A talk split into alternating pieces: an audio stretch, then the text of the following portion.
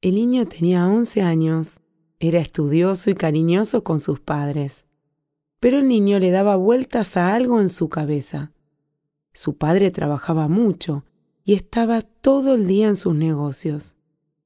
El hijo lo admiraba porque tenía un buen trabajo.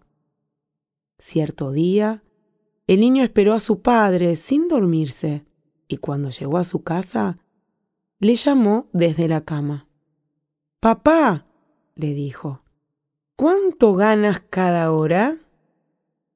Hijo, no sé, bastante. Eh, pon si querés cien. ¿Por qué? Quiero saberlo.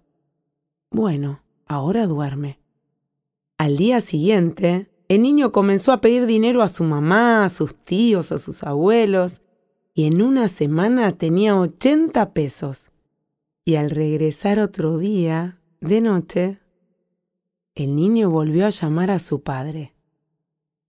Papá, por favor, dame veinte, que me hacen falta para una cosa muy importante.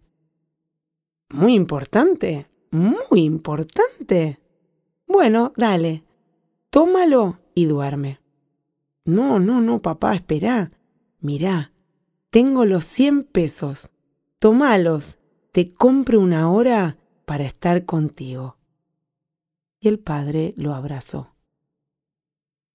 Extraído de Psquía por Ale Ferrari de Con Prosperidad.